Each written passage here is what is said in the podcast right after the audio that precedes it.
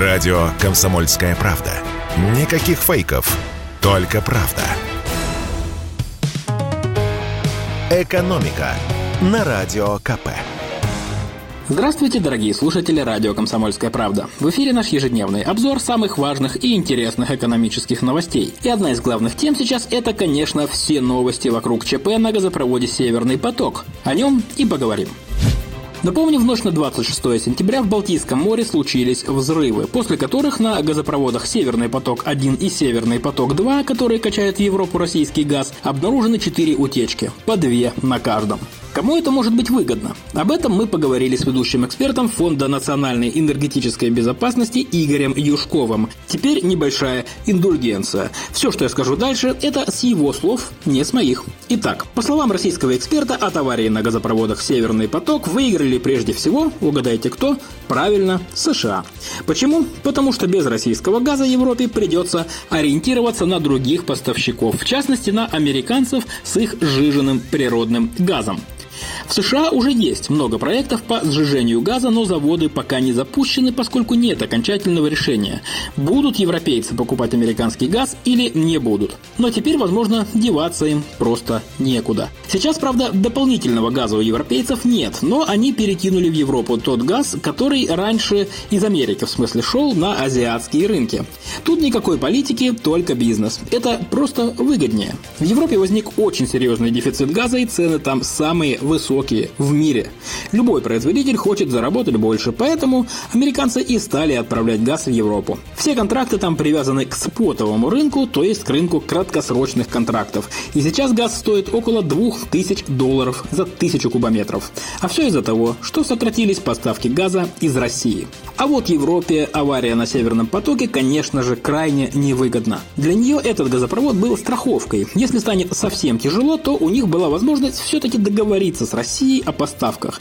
Теперь этой страховки, возможно, что уже и нет. И эта проблема не только для Германии, но и для других стран Европы. Правда, сейчас пока еще остается пути доставки российского газа в Европу. Их два. Газопровод через Украину, который используется процентов на 40, и турецкий поток. Что же касается ремонта газопроводов Северный поток-1 и 2, то по этому вопросу никто сейчас ничего определенного не скажет. Для начала нужно исследовать места повреждений и понять, это полный разрыв или просто отверстие. Но в любом случае, чем раньше начать ремонт, тем дешевле он обойдется. В том числе и потому, что сейчас туда хлынула соленая вода. Трубы начнут ржаветь, нужно будет удалять коррозию. По словам Игоря Юшкова из Фонда национальной энергетической безопасности, если начать ремонт прямо сейчас, то на это может уйти полгода. А пока еще даже не ясно, когда этот ремонт начнется. Так что в этом отопительном сезоне ни «Северный поток-1», ни «Северный поток-2» запущены в прежнем объеме не будут. Хотя одна нитка «Северного потока-2» вроде как цела.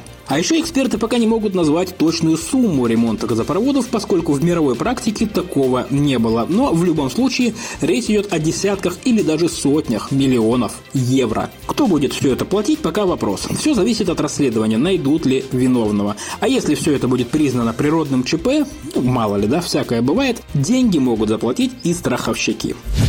Ну и, конечно, сегодня мы никак не можем обойти вниманием завтрашний праздник – День Учителя. Начну с хорошего. Со следующего года учителям повысят зарплаты. Только этим и остается утешать себя российским педагогам, потому что на, скажем так, индексацию материальной помощи со стороны учеников и их родителей в нынешнем году педагогам рассчитывать не приходится. Это выяснили социологи портала Superjob, опросив 3000 родителей и школьников со всей страны. Как оказалось, в нынешнем году на подарки классным руководителям ко Дню Учителя, который отмечается 5 октября, россияне скинутся в среднем по 3000 рублей. Это на 2 200 рублей меньше, чем год назад. Времена сейчас непростые, всем приходится ужиматься. Самые щедрые родители, понятное дело, в столице. Москвичи готовы скинуться по 3,5 тысячи рублей. А самые прижемистые родители в Омске, Уфе и Волгограде, где готовы раскошелиться в среднем на 2 тысячи. Что же касается самих подарков, то тут все стандартно. Лидируют цветы, подарочные сертификаты и всякие вкусности.